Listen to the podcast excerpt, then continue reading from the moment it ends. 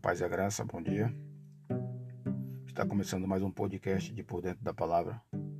E nesta manhã eu queria dizer para meus amados irmãos um versículo que se encontra no livro de Salmo 49:8, que diz que a redenção da alma é muito cara. Homem nenhum pode pagar. Amados irmãos, nós sabemos que no livro de Gênesis, quando Deus estava formando o homem sua imagem e semelhança, Deus soprou o fôlego de vida e o homem se tornou alma vivente. Então a alma veio do Senhor e retornará para o Senhor. A alma é do Senhor. E não há especificação dentro da Bíblia de idade de alma. A alma para o Senhor, tanto faz a do jovem, como a do adolescente, como a da criança, como a do adulto, do idoso, ela tem o mesmo valor. E hoje nós estamos vendo uma grande leva preocupada em manter almas e não em ganhar almas. Jesus pregou para uma grande multidão certa feita, inclusive os doze estavam presentes. E depois do sermão, a maioria, quase que 100%, foram embora, pelo sermão ter sido tão duro e não ter agradado a eles. Jesus não foi correndo atrás deles, porque aquelas almas eram importantes.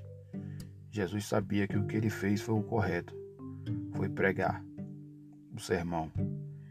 E perguntou ainda a seus doze se eles também não iam atrás daqueles que partiram. Então hoje se teve uma inversão. A gente nós estamos se adequando ao mundo, se adequando às almas para que as almas continuem dentro da igreja. Os sermões hoje são feitos para que você possa se sentir confortável na sua situação de vida, na sua situação pecadora, para que não haja dentro de você um constrangimento, porque eu preciso de você dentro dos templos porque o meu ego precisa ser alimentado. Né? O meu desejo de estar fazendo a obra precisa ser alimentado.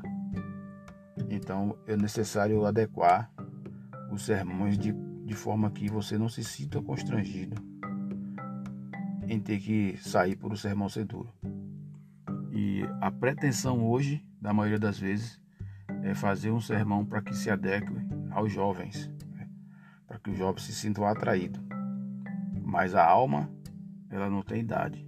Tanto a do jovem, quanto a dos adolescentes, quanto a dos adultos e idosos que estão dentro da igreja, ela precisa ser alimentada, precisa ser cuidada da mesma forma que está cuidando das que estão chegando. Então, meus irmãos, eu vejo que o Senhor nos deu uma lição muito boa no livro de Mateus.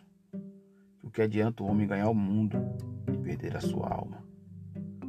Nós vemos que é muito mais importante nós mantermos os nossos cuidado com a alma do que sair ganhando multidões para o nosso bel prazer e perder a salvação.